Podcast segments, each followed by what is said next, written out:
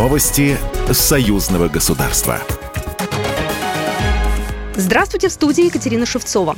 Россия предоставляет Беларуси 3,5 миллиона долларов для реализации проекта по локализации целей устойчивого развития, заявил журналистам начальник управления устойчивого развития Министерства иностранных дел Беларуси Вадим Писаревич, сообщает Белта. Проект предусматривает ряд мероприятий в поддержку функционирования национальной архитектуры управления процессом достижения ЦУР, содействие включения ЦУР в систему регионального планирования, а также развитие функционирования системы сбора, мониторинга и оценки данных по целям устойчивого развития. Газету парламентского собрания «Союзная вече» сделать более доступной для жителей освобожденных территорий ДНР, ЛНР, Запорожья и Херсонской областей предложил исполнительный директор издания Дмитрий Матвеев. Сейчас газета печатается в ДНР, но тиража недостаточно для удовлетворения спроса. А мы в этом году приложили довольно-таки большие усилия. И э, с января месяца газета тиражом 3000 экземпляров, больше, к сожалению, у нас не получается, печатается в донецкой типографии и распространяется на территории Донецкой Народной Республики и Луганской Народной Республики.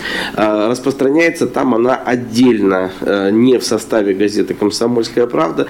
Итоги работы за минувший год и планы на предстоящий обсудили участники редакционного совета газеты. Добавить в редакционную политику больше патриотической поэзии и эмоциональности предложил Геннадий Давыдько, председатель постоянной комиссии Палаты представителей Национального собрания Республики Беларусь по правам человека. Что касается союзного веча, э, из-за формата и выхода еженедельного газета не несет новостной характер, она несет информационно-аналитический характер в основном.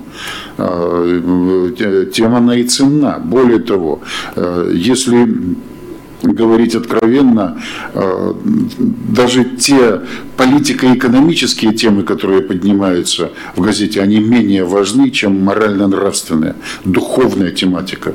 И именно вот этот магнит союза братского двух народов Беларуси и России – он очень важен здесь для других национальностей, для других образований. Мы должны подавать пример информационной чистоты, информационной откровенности.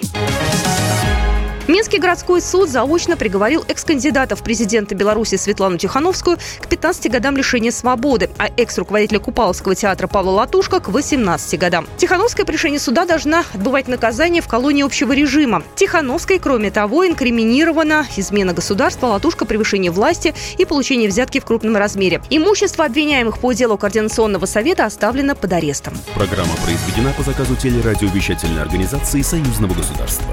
Новости союзного государства.